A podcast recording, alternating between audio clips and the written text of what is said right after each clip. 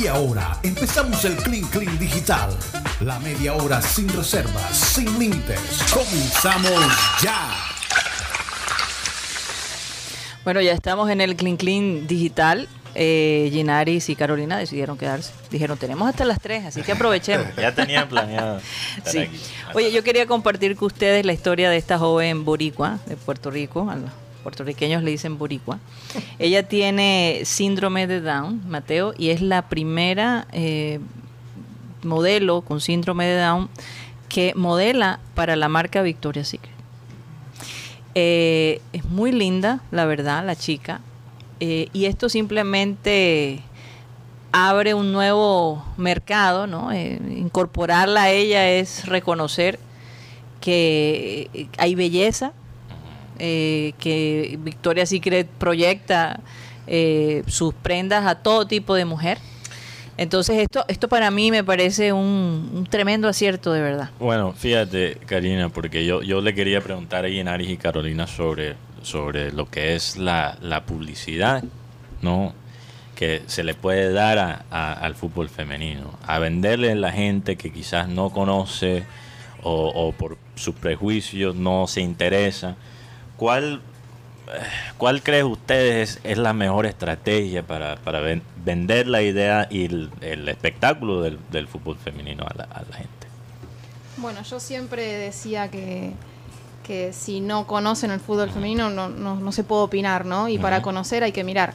Entonces, para entrarle a la gente es a través de, de lo que uno eh, puede transmitirles, eh, a través de, ya te digo, la televisación, eh, las redes sociales. Creo que eso, eso es fundamental como para ir llegando a la gente. Hay mucha gente que ni siquiera sabía que existía el fútbol femenino.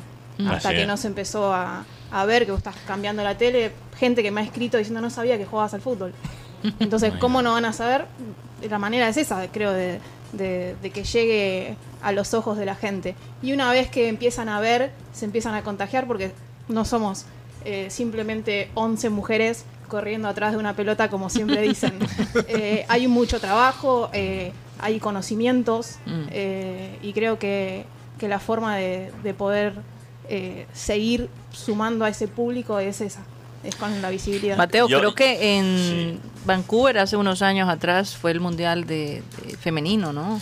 Bueno, En la ciudad de 2015. Vancouver. En 2015, el 2015, sí. recuerdo que estábamos allá Sí.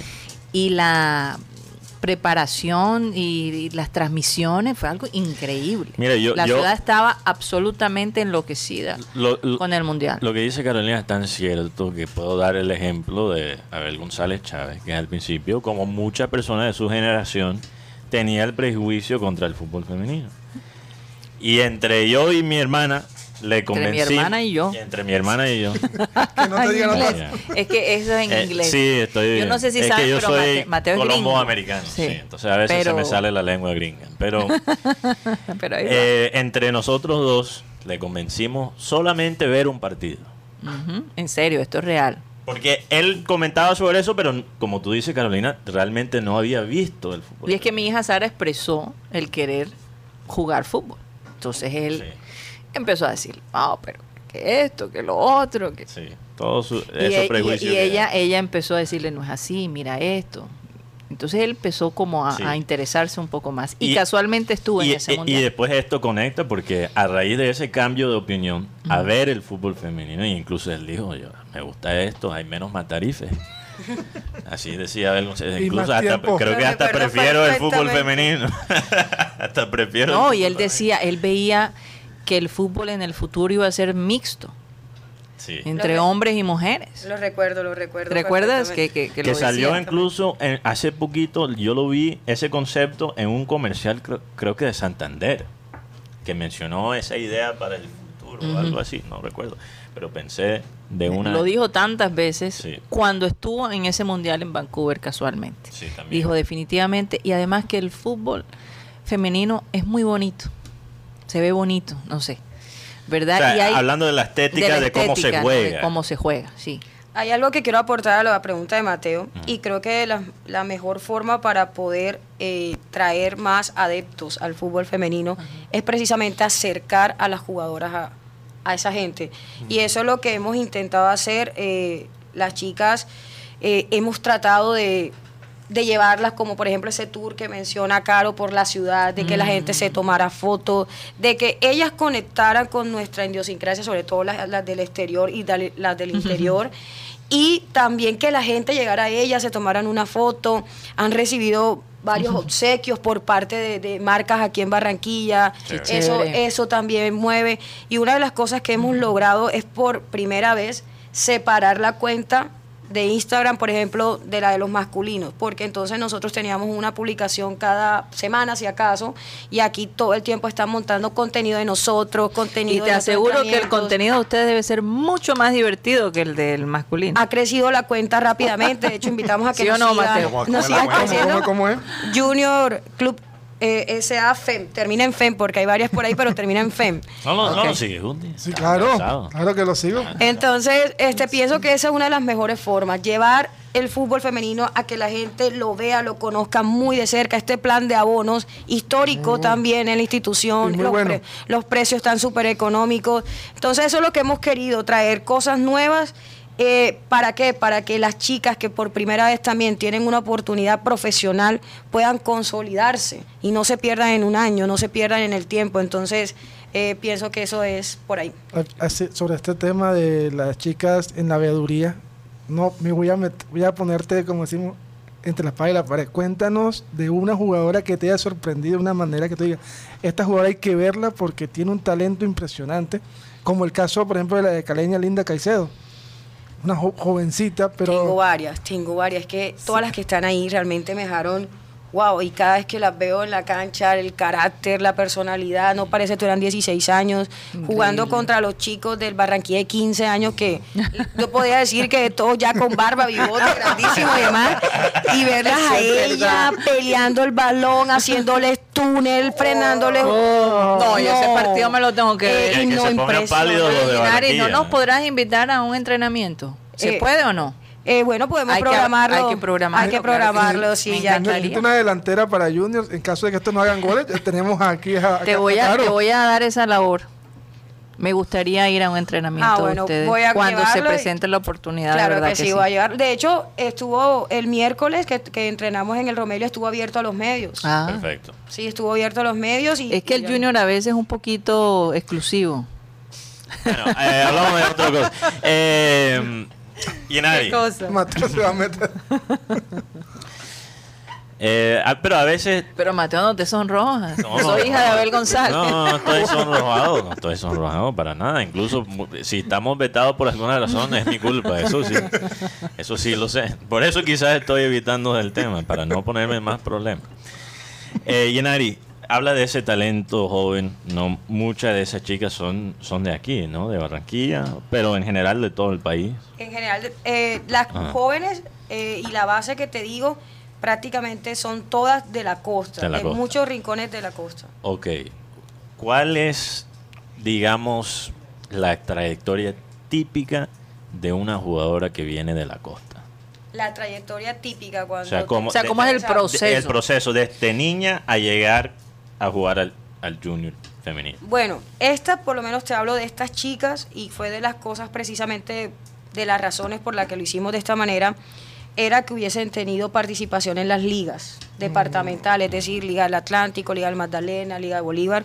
¿Por qué? Porque no teníamos tiempo realmente para coger una chica que, que solo fuera talento.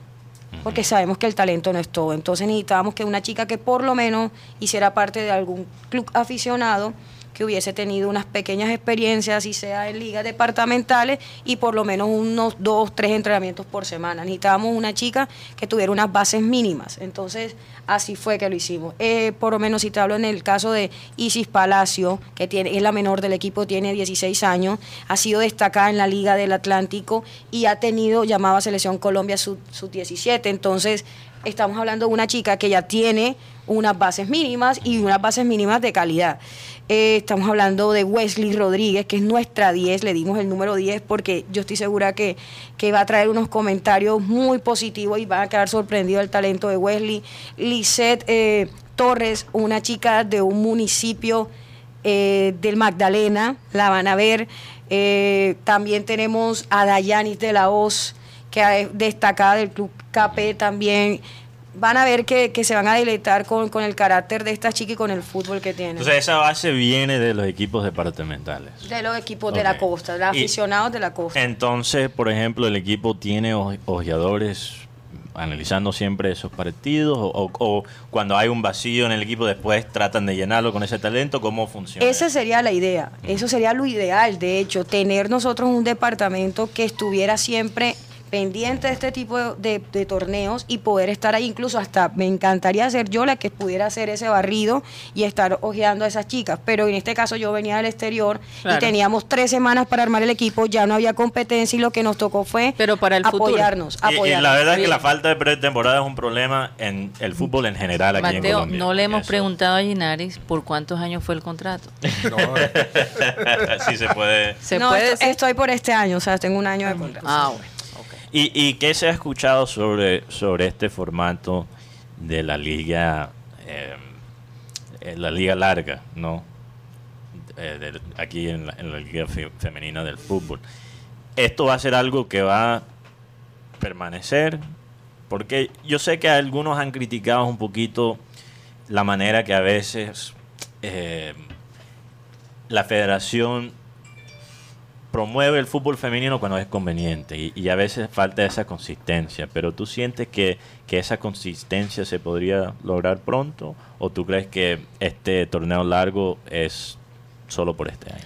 Yo tengo que ser coherente porque yo he sido precisamente de esas críticas. De esas personas críticas con, con el formato he sido yo. Entonces, yo sí dijera que ojalá no permanezca.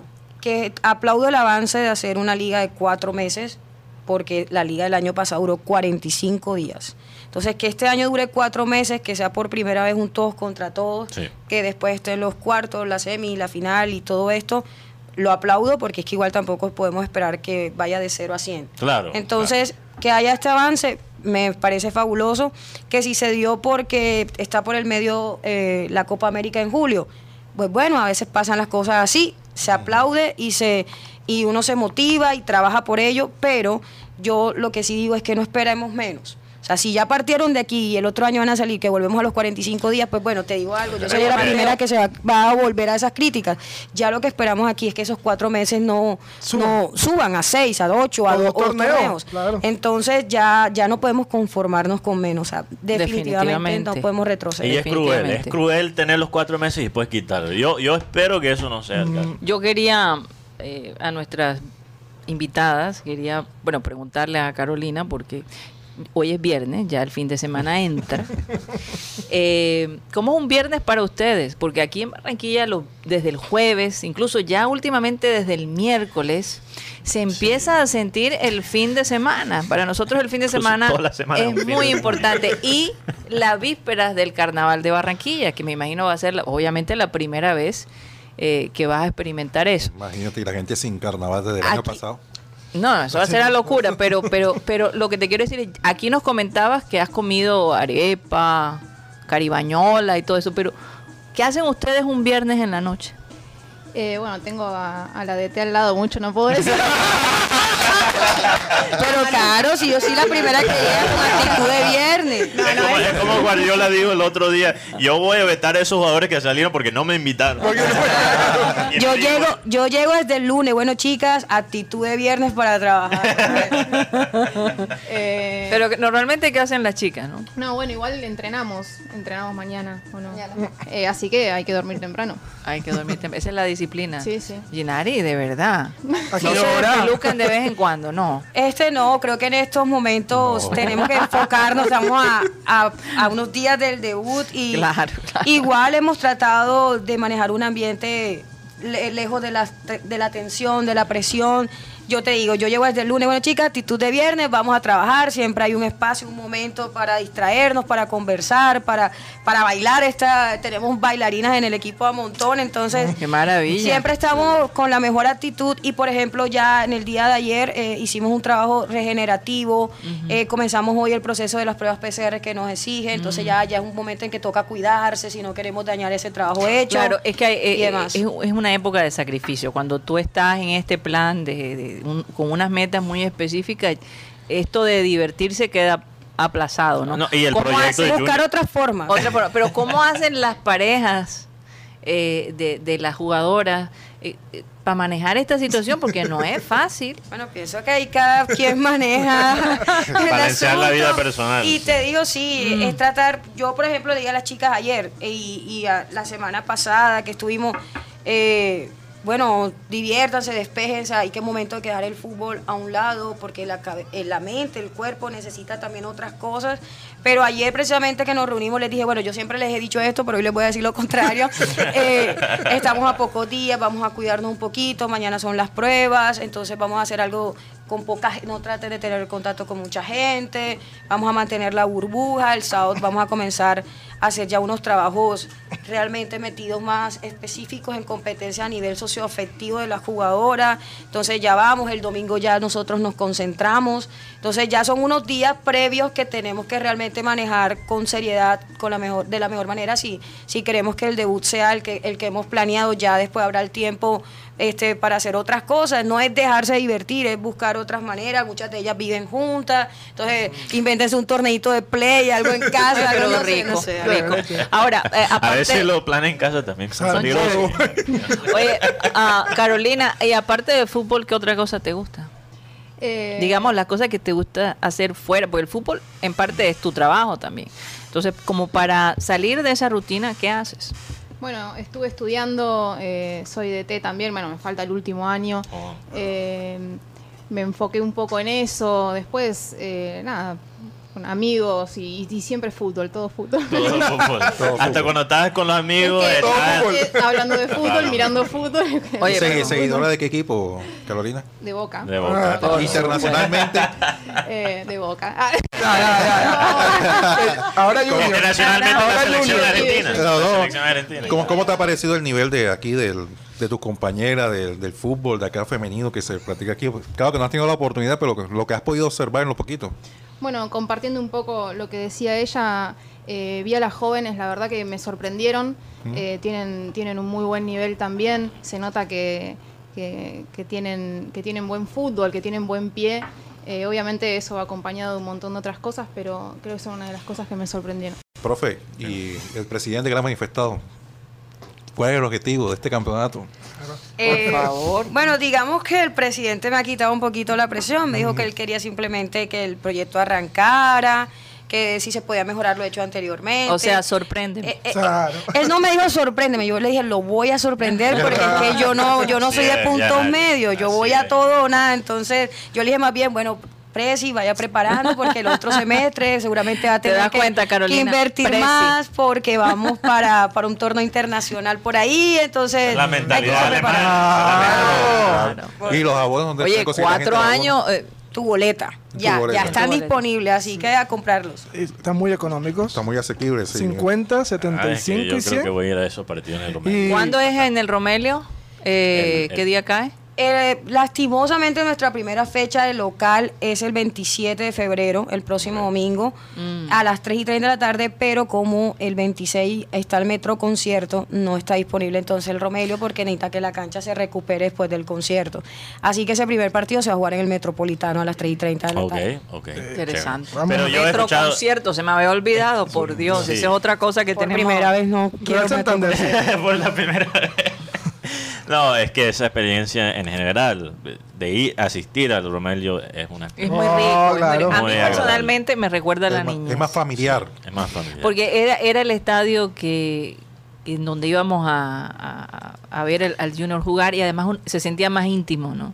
Se sentía más de la ciudad porque está en el centro, Y en está una la época. gente más cerca. Entonces, y entonces tú veías eh, la gente asomada de los edificios viendo el partido. La gente se y, volaba. y en esa época llegaba la feria que traía carritos chocones, la ola marina y todo eso. Entonces, mientras mi padre transmitía el partido, yo estaba con mi madre en, en- en el, en, el, en, el, en la ciudad de hierro. La que ciudad llamamos. de hierro. Yo podía ver a los jugadores cuando estaba en la ola marina. Entonces era muy divertido, de verdad, de verdad. Ojalá podamos tener algo similar, porque No, la casa de las tiburonas es el Romelio. Yo lo, yo lo dejé claro en un principio. Pienso que claro. el metro tiene su magia, obvio. ¿Quién no quiere jugar el metropolitano? Es algo impresionante. Pero para el proceso que tiene el fútbol femenino y sobre todo las tiburones como, como referente de la costa, necesitamos acercar a la gente, lo que decíamos. Y el Romelio es el escenario perfecto para eso. Total. Eh, llenarlo con 8 mil personas, que es su capacidad máxima, y tener a la gente ahí, Ahí, al ahí, borde. sí. Eh, va a ser nuestro fortín, cambio en el metropolitano. Por Esos 8 mil personas se pierden dentro de su capacidad de Y la 50 mil. Y eso es verdad para los dos equipos. Sí, para los Y dos. yo incluso tengo esa crítica un poquito con el Metro, con el Junior masculino también, que 8000 en un estadio lleno es mucho más potente que 8000 en un estadio medio vacío. Sí, y la, cerca- la cercanía total. de las familias también es muy importante. Pero esa, esa cercanía, por ejemplo... Y está muy lindo el Romelo, lo, lo Sí. mejoraron, lo han mantenido hace mucho Sí, que no. sí. yo no conocía la remodelación por dentro y hace dos semanas que entré quedé Fascinada. Wow, sí, o sea, sí. para lo que era antes, puede ser mejor siempre, pero cuando yo jugué ahí Oye, la cancha y demás y le entré, wow. No, es que la historia del Pero. Karina, es que Historia, esa- es la historia. La historia, La Lo, que se- lo que pasó en esa cancha. Pero Muy lindo. Karina, eh, esa cercanía en un estadio más íntimo también es tan importante porque he visto cómo ha vendido la idea del básquet en Barranquilla, una ciudad que no tiene mucha relación con el básquet. Y, por ejemplo, en el Elías Chewin, tú te sientes conectado con los jugadores que están jugando el básquet. Y hay esa experiencia también con No, y los jugadores son bastante cercanos Sí, con la gente. muy chévere Muy esa- accesibles. Tenemos un argentino en el. ¿Cómo se Selem llama? Safar. Selen Zafar. Zafar está allí. Eh, y está feliz de lo que entendemos. ¿no? Vamos a ver si Siempre Carolina- lo vemos en Taganga. en- Carolina, búscalo, viste, puede hacer parche de mate. Ah, es verdad. Estoy buscando a alguien que tome ¿Cómo ha sido? Sambuesa en el equipo. Sambuesa, sí, sí. Él sí Oye, toma ¿verdad? bastante ¿Ha tenido más. contacto con los jugadores profesionales, con los, con los No, hombres? lastimosamente no, precisamente porque nosotros estamos en sedes rotativas Oye, a mí me gustaría ver las tiburonas jugando contra el Junior que tenemos Hay que hacer una mentor. y no, no nos hemos podido cruzar, digamos. Eh, no, eh, ya está, por lo menos ya me llegó la foto de la nueva indumentaria, de la, de la camiseta. Ah, ok. Sin Sí, la Primicia. Ahí Sí, está. muéstrenosla, no la conocemos. Sí, ahí. eh, Tremendo. Pero ah, eso por es con la estrella. Es con la estrella, por eso. Entonces, Ah, pero, tú la dijiste, estrella. pero tú dijiste que es sin la estrella. Lo Bueno, acabas de decir hoy. ¿Ese es el centro, Rocha? Ese O es sea, el esa es la, no, esa es la, la que presentaron hoy los muchachos. Bueno, o sea, el, el entonces capricho. sigue con la estrella. Con el Me capricho. loco. Mira, no, ahí está. Ah, ya no, esa ahí- es, esa. esa es. Esa es. Esa es la primera- la indumentaria número esa uno. es la que se tomó la foto Viera, eh, Inestrosa, Omer Martínez. Sin las estrellas. Con, No, el- con la- estrellas. con la estrella. Con O sea, estrellas. gan- gana- Bueno. ganó, el, ganó el Ganó Ganó. Don Fuad. Eh, una pregunta Santi, porque... yo estoy aterrada. ¿no? No. Ka- Karina, te- obviamente yo sé que, que la compañera Sí, ya nos de- tenemos que ir. No, no, no, Ah. ver, tranquila. Nadie nos está persiguiendo, nadie nos está persiguiendo. Eh, yo sé que traíste tu compañera Daniela, ¿no? La de videoanálisis. Sí. Ok.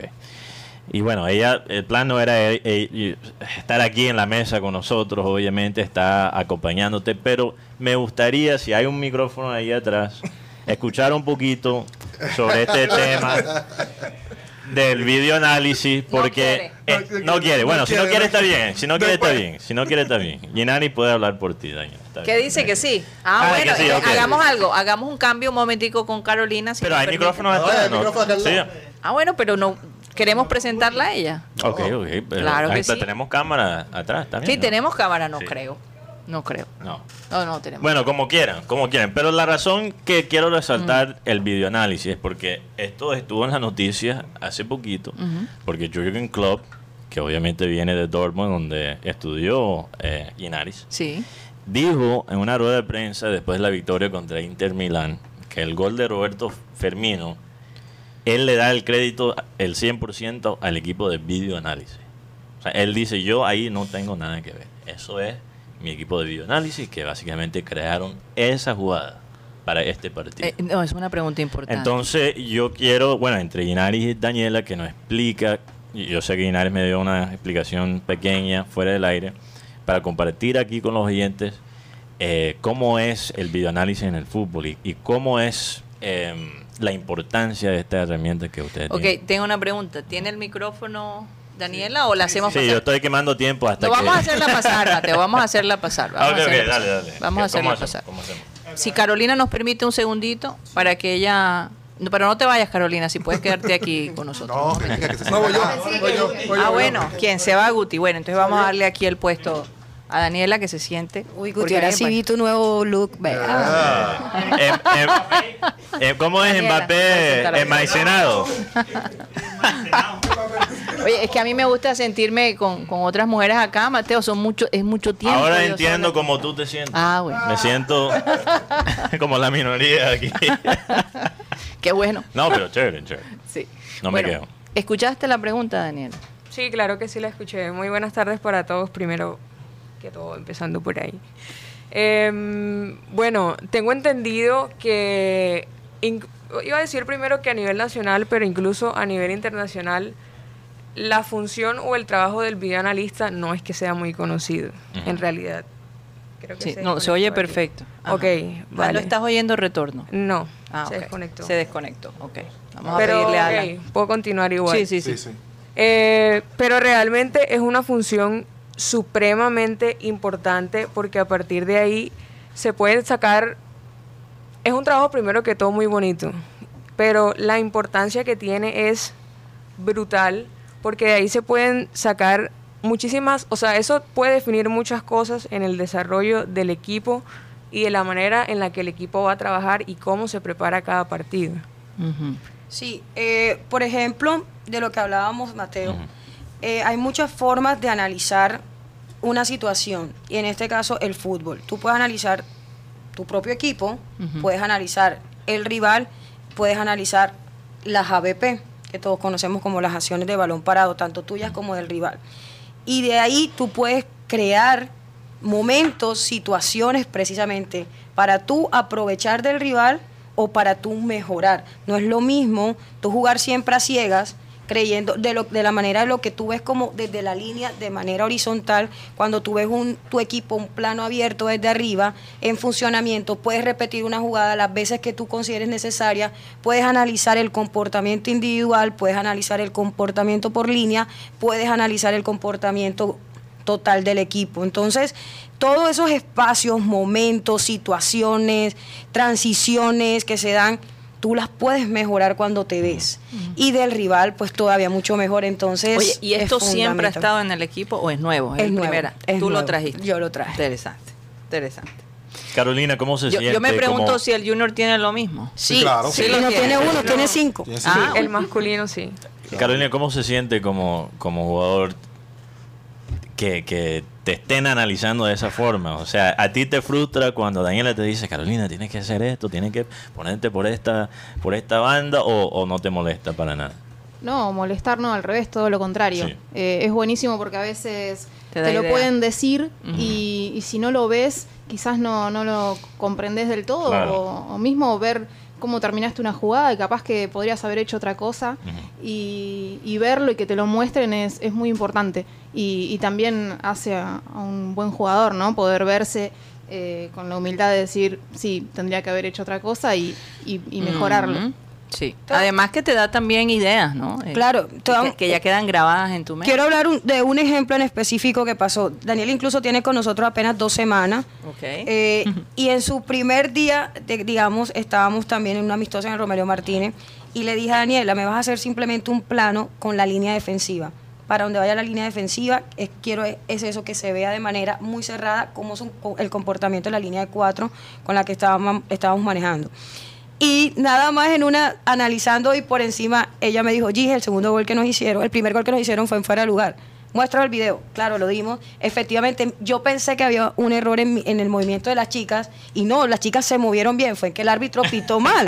y, y después, entonces tú te das No, cuenta y lo que influyó ese gol en el es lo que desarrollo influyó del porque resto del partido. íbamos íbamos gan- íbamos 0 a 0 así fue no íbamos 1 a 0 ganándole a 1 a los 0 chicos ganando. y nos hacen ese gol en fuera de lugar y las chicas se comienzan a pelear con el árbitro o con la eh, porque era fuera de lugar no lo pitó y ahí mismo nos hacen el 2 a 1 Ah. entonces a pesar de que la situación obviamente se puede presentar porque en la línea en la liga femenina no tenemos bar me sirvió simplemente para decir a las chicas, esto no se puede volver a repetir, si ya la situación pasó, pasó, no nos pueden meter dos goles en, en tanto tiempo por ustedes quedarse discutiendo con esto y esto. Nada más en aprendizaje, por Sí. darnos cuenta en un video. Entonces, nada más te estoy hablando y no estoy hablando de análisis, estoy hablando simplemente de corroborar una situación.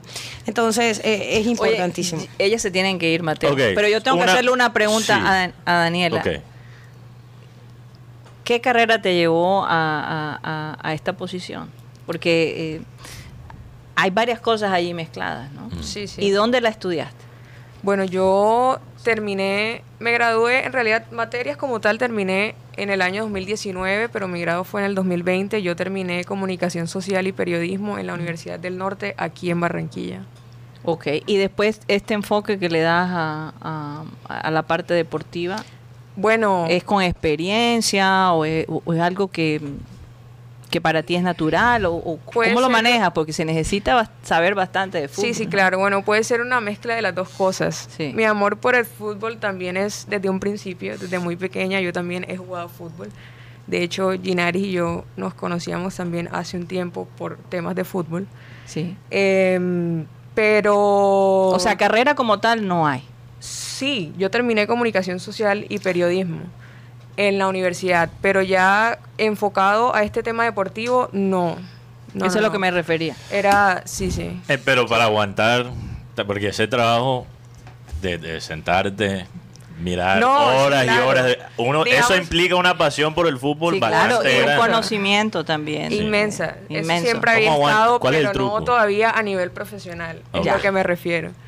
Pero sí, ya ahorita estamos encaminando en eso, preparándonos también para hacerlo de la mejor manera posible. Excelente. ¿Y tú, y tú, antes de tener este trabajo, habías traba- trabajado como videoanalista o esta es la primera vez que has trabajado en esta? Primera vez. Ok. ¿Y tú Primera. antes cómo te preparaste para este momento? ¿Tú en tu rutina veías bastante el fútbol, horas y horas de, de fútbol o Veo fútbol un montón. un montón? Será Un más que. Guti, Mis por- fines de semana que sí. básicamente estaban dedicados a eso. Maravilloso. Eso es lo que tiene que hacer Guti. No, y eso- Estás eso- viendo muchas novelas.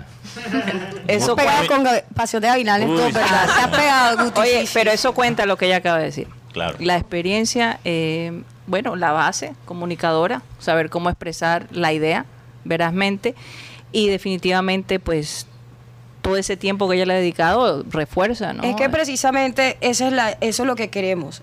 ¿Qué pasa? Que ¿dónde se estudia aquí videoanalismo? Eh, para ser videoanalista. Eso es que- por eso quería ¿dónde? saberlo. ¿Dónde? No, ¿Dónde? hay. No hay. Hay que hacerlo de manera o ya sea virtual o en otro país. honest- eh, comenzando por ahí. Entonces, cuando yo conversé con Daniela, porque yo sé que ella tiene manejo de cámaras, que es lo importante Claro. que necesitamos acá, yo le dije a ella, bueno, yo tengo mi certificación, vamos a trabajar de la mano, yo te voy a ir transmitiendo ese conocimiento, vamos a empezar de Pero qué bonito. Y vamos sembrando ese camino, el Claro. camino, y ella va a buscar la manera de tener su certificación, pero de la mano vamos a ir trabajando y lo que es a través de, digamos, ya mi experiencia, se lo voy a ir transmitiendo, vamos a ir a comenzar a manejar los programas y todo, y, pero por ahora todo lo que es plano y todo eso ya ella lo maneja, entonces ella ya tiene una base con su carrera de periodismo Claro. avanzadísima, aparte que es una amante del fútbol, lo practica, lo juega bien, lo entiende Se y que lo ve. eso es lo que se entonces, necesita. tiene no parte de cero, Daniela no parte de cero y ya te- hemos tenido estas dos semanas de trabajo para ir poniéndonos Mm. a tono y más o menos qué es lo que yo quiero y espero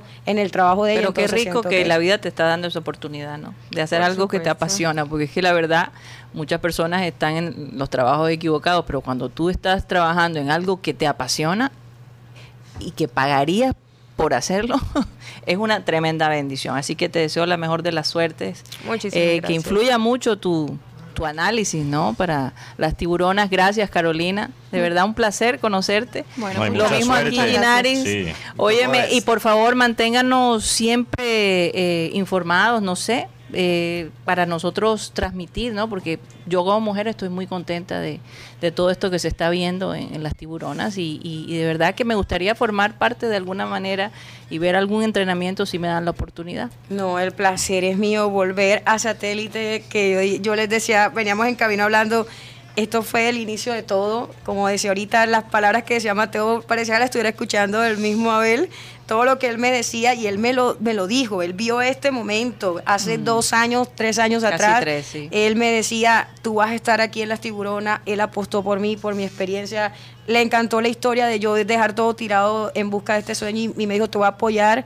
Entonces, ¿cómo decir que no? ¿Cómo no sentir tantas cosas al estar aquí? Así que Ah, yo agradecida, agradecida, muy agradecida. Bueno, me alegra mucho, de verdad, muchas gracias y bueno, vamos a, como siempre, a despedir nuestro programa con nuestro amado Abel González Chávez. Muchísimas gracias. Vamos con el versículo para despedir. Es un salmo. Mi carne y mi corazón desfallecen, mas la roca de mi corazón y mi porción es Dios para siempre.